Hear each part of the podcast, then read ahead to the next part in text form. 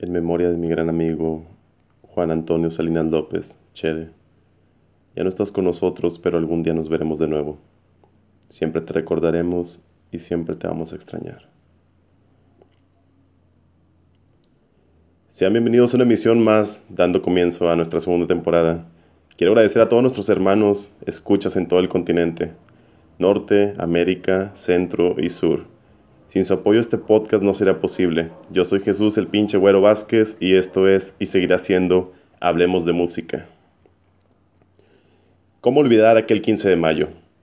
El lugar era el Salón Bugambilias y el público se entregaba por completo cantando mis canciones. Cuando comenzaba Alma enamorada, recibí un mensaje en un pequeño papel.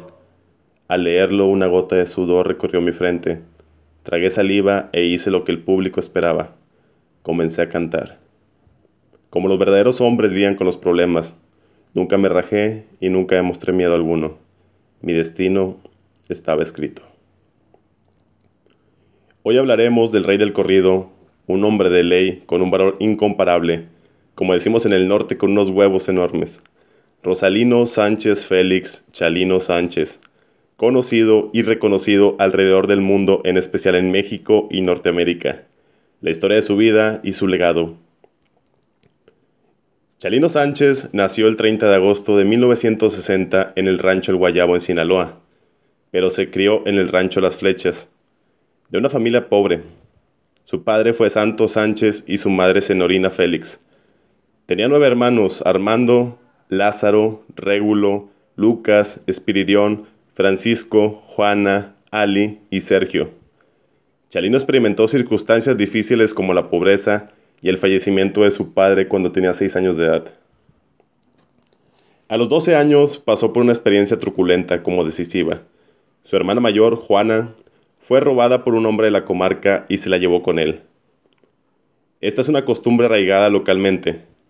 Un hombre se lleva de su casa a una mujer y la lleva a vivir con él, por la buena o por la mala.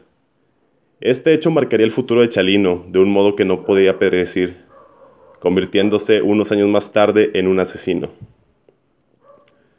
Cuando Chalino tenía 17 años, mató a Héctor el Chapo Pérez, quien era un allegado del raptor de su hermana, un hombre llamado Juan Quirós que se dio a la fuga. La tragedia ocurrió porque Pérez hablaba mucho acerca del rapto y de cómo la vida íntima de la pareja era terrible, porque Juana era, según él, mal en la cama y en la cocina y no servía para nada, manchando así la reputación de la joven. Cuenta la leyenda que el niño se le acercó y le dijo, Mira Chapo, el día en que yo llegue a ser hombre, la primera pistola que compre en tu pecho la voy a estrenar, cabrón. El futuro ídolo cumplió su palabra algunos años después. Fue a buscar al mentado Chapo a un baile que se celebraba en un pueblo cercano llamado El Vizcaíno. Chalino vigiló a su presa por largo rato y en cuanto tuvo la oportunidad le soltó tres tiros y luego de verlo caer huyó de Sinaloa. Esto sería la inspiración de uno de sus primeros temas de éxito, que se compuso a sí mismo, el corrido de Rosalino. Dejó su tierra natal porque así quiso el destino, por defender a su familia, por eso peleó Chalino. Mientras él se escondía, el drama de los Sánchez Félix continuó en las tapias. Armando, hermano mayor de Chalino, dio muerte a un cacique llamado Paricio Ruiz, a quien le metió cinco balazos con una 38.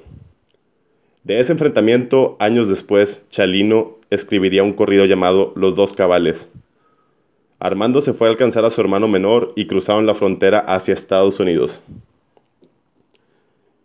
Para 1977, Chalino migró indocumentado a los Estados Unidos, donde llegó con la ayuda de un pollero atravesando la frontera de Baja California. A su llegada comenzó a trabajar en los campos de Coachella y se benefició de trabajos que le encomendaban. Además de concentrarse en su negocio ordinario, inició una relación con una mujer que le presentó su hermana Juana. Esta mujer fue Marisela Vallejo Bolaños, originaria de Mexicali, Baja California, con quien se casó y procreó dos hijos, Adán Chalino Sánchez Vallejo y Cintia Sánchez Vallejo. Cuando pensaba que todo iba bien, se produjo otra tragedia en su familia, cuando su hermano Armando Sánchez fue encontrado asesinado en un hotel. Su hermano fue traicionado por un buen amigo suyo, este evento lo inspiró a que escribiese y cantase acerca de las tragedias, los traficantes de drogas y canciones de amor. Su viuda no es de Baja California, ella es de San Marcos, Jalisco. La misma canción Nocturno a Rosario lo dice. Un saludo a San Marcos, Jalisco, a la señora Rosario Bolaños de Vallejo. Esta sería su suegra y no su esposa, de nombre Marisela Vallejo. Un día trabajando, Chalino fue presentado con un hombre llamado Ángel Parra, quien se interesó en su talento musical. Después de escucharlo en una pequeña presentación, Ángel Parra organizó una reunión en su estudio, denominado Estudio San Ángel, y comenzó a grabar su primer demo en cassette con un grupo norteño llamado Los Cuatro de la Frontera. Chalino grabó diversos temas y corridos en el estudio, como Armando Sánchez, canción homenaje a su hermano asesinado, El Sapo, Beto López y Los Sinaloenses. Irónicamente, el primer pensamiento de Ángel Parra fue que la voz de Chalino era inadecuada para la música norteña sin embargo, después de que Chalino grabara el primer demo, su popularidad comenzó a crecer en la comunidad mexicoamericana.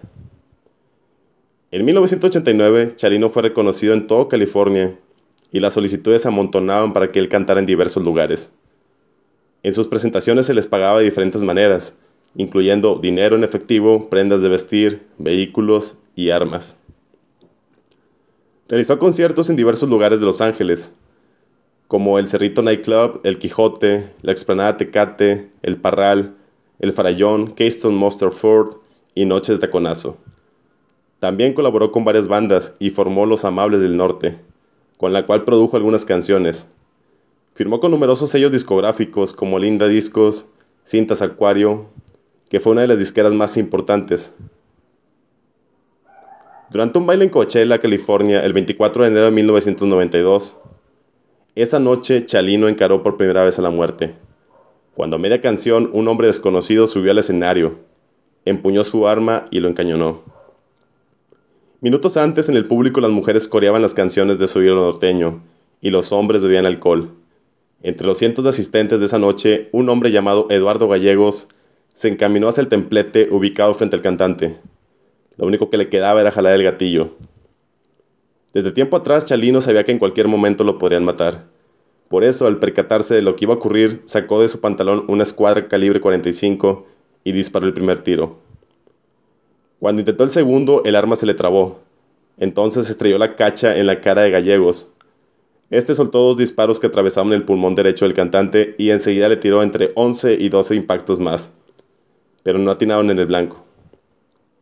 De inmediato sobrevino el pánico en la multitud, gritos, confusión y más disparos. Era casi la medianoche y en el escenario del restaurante bar Plaza Los Arcos se presentaba el joven de 31 años, moreno y bien parecido, con sombrero tejano, botas de piel de serpiente, pistola fajada, reloj y cadena de oro. Toda la parafernalia de un auténtico cantante de narcocorridos. El tirotero provocó el cese del evento y el cantante fue llevado en ambulancia al hospital. Ahí pasó 10 días internado en estado crítico, sin saber si iba a sobrevivir.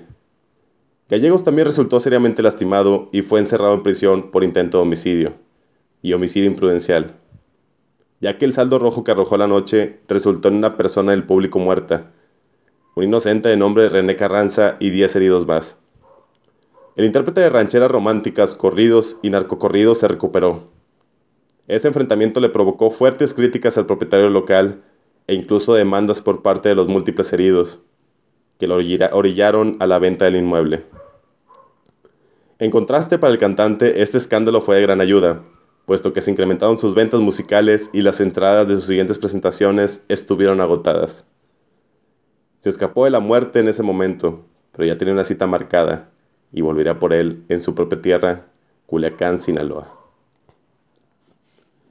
El 15 de mayo de 1992, ofreció un concierto en el Salón Bogambilias en Culiacán, Sinaloa. A mitad del concierto, al momento de interpretar el tema Alma enamorada, recibió una nota de amenaza de muerte. Después de su actuación, informó a su personal la amenaza y se le dijo que se aislara en una residencia en la noche. El 16 de mayo de 1992, Chalino viajaba en una camioneta suburban que transportaba guayabas por las calles de Culiacán. Esta fue interceptada por personas vestidas de policías federales. Aproximadamente a las 6 de la mañana del día siguiente, el cuerpo de Chalino fue descubierto al lado de una carretera con dos heridas de bala en la parte posterior de la cabeza. Los periódicos en Sinaloa publicaron, Chalino Sánchez, secuestrado y ejecutado. Chalino fue enterrado en el Panteón de los Vasitos en la pequeña localidad llamada Los Vasitos, Sindicatura de las Tapias. Aquí termina la caótica vida del rey del corrido y nace la leyenda de Chalino Sánchez, un hombre de huevos y sin miedo alguno. Lo recordamos escuchando sus corridos y como la máxima autoridad del regional mexicano. Esto fue Hablemos de Música. Yo soy Jesús el pinche Güero Vázquez. Hasta la próxima emisión.